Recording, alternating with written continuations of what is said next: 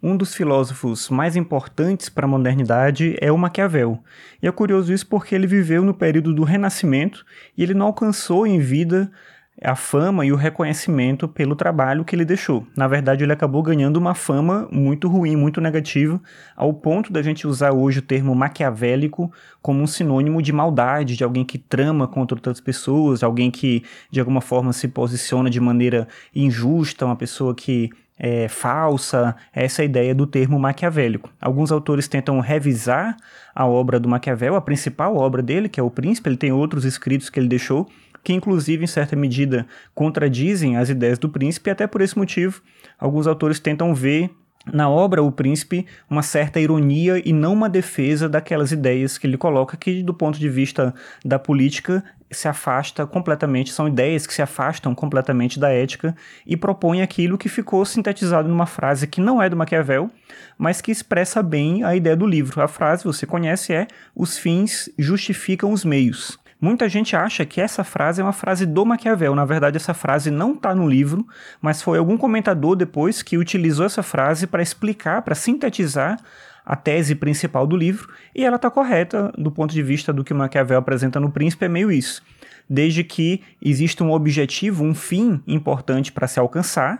No caso do Maquiavel, o sucesso do Estado seria esse fim, então qualquer meio é viável. Daí os fins justificam os meios.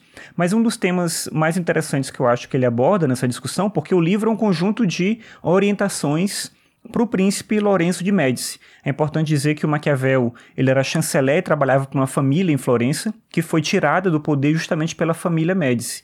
E aí ele escreve esse livro, O Príncipe, para o Lourenço de Médici. Ele dedica o livro a ele, pelo menos. A gente não sabe o que aconteceu logo na época, não se tem muitos dados sobre a biografia do Maquiavel, mas o que se imagina é que ele queria voltar à vida pública, ao trabalho na vida pública, ele acaba não conseguindo e morre afastado desse ambiente da política e depois escreve textos defendendo um Estado republicano que, como eu disse, acaba indo numa linha contrária a essa que está presente no Príncipe. E uma das ideias mais interessantes que aparece no livro, pelo menos para mim, é quando ele vai discutir se o melhor é ser amado ou ser temido.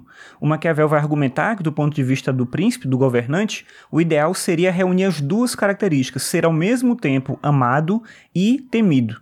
No entanto, se for necessário escolher, é melhor ser temido. E o motivo para ele apresentar isso é porque ele vai dizer que é muito mais fácil a gente trair e enganar alguém que a gente ama do que a gente trair e enganar alguém que a gente teme. Sendo assim, tendo que escolher, é melhor que o governante escolha ser temido, ainda que ele não tenha amor, mas que ele seja temido, e assim ele seja respeitado pelo temor e não pelo amor. Ao mesmo tempo, o príncipe ele não pode gerar o desprezo nos súditos, então ele tem que saber como agir em cada circunstância. Por exemplo, Maquiavel vai dizer que no caso das ações é preciso fazer o mal de uma vez só e o bem aos poucos. E todas essas são indicações para garantir isso, esse respeito necessário para garantir uma certa governabilidade.